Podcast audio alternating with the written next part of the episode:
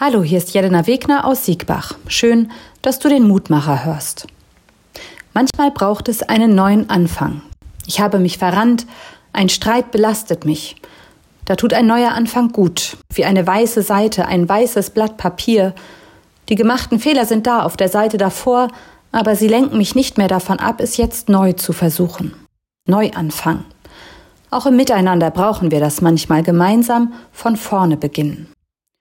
Zu einem neuen Anfang gehört aber auch, das Alte abzuschließen, zu den gemachten Fehlern zu stehen oder meinem Gegenüber zu verzeihen. Genauso macht es auch Gott. Nachdem sich sein Volk von ihm abgewendet hat, schenkt er einen neuen Anfang.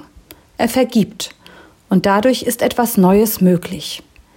Die Losung für heute gehört zum neuen Bund, den Gott seinem Volk verheißt. Sie steht beim Propheten Jeremia Kapitel 31 Vers 34 und lautet Sie werden einander nicht mehr belehren. Keiner wird zum anderen sagen, erkenn doch endlich, wer der Herr ist. Nein, sie alle werden mich kennen, vom kleinsten bis zum größten, spricht der Herr. Neuanfang heißt träumen, was möglich sein könnte, und es dann versuchen.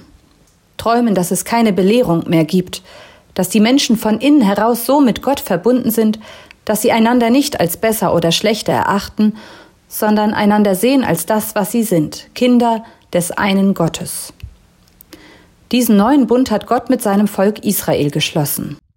Gott hat aber auch mit mir einen neuen Bund geschlossen, in dem er Mensch geworden ist. In Jesus Christus zeigt Gott, wie das gehen kann, von vorne beginnen, einander zu vergeben.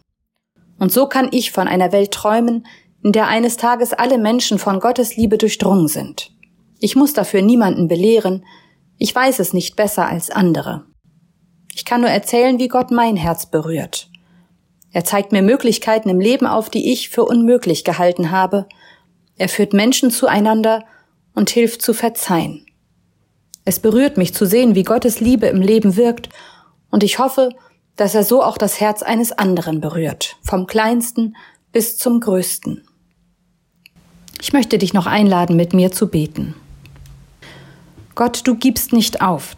Du hältst an uns Menschen fest, immer wieder schenkst du uns eine neue Chance.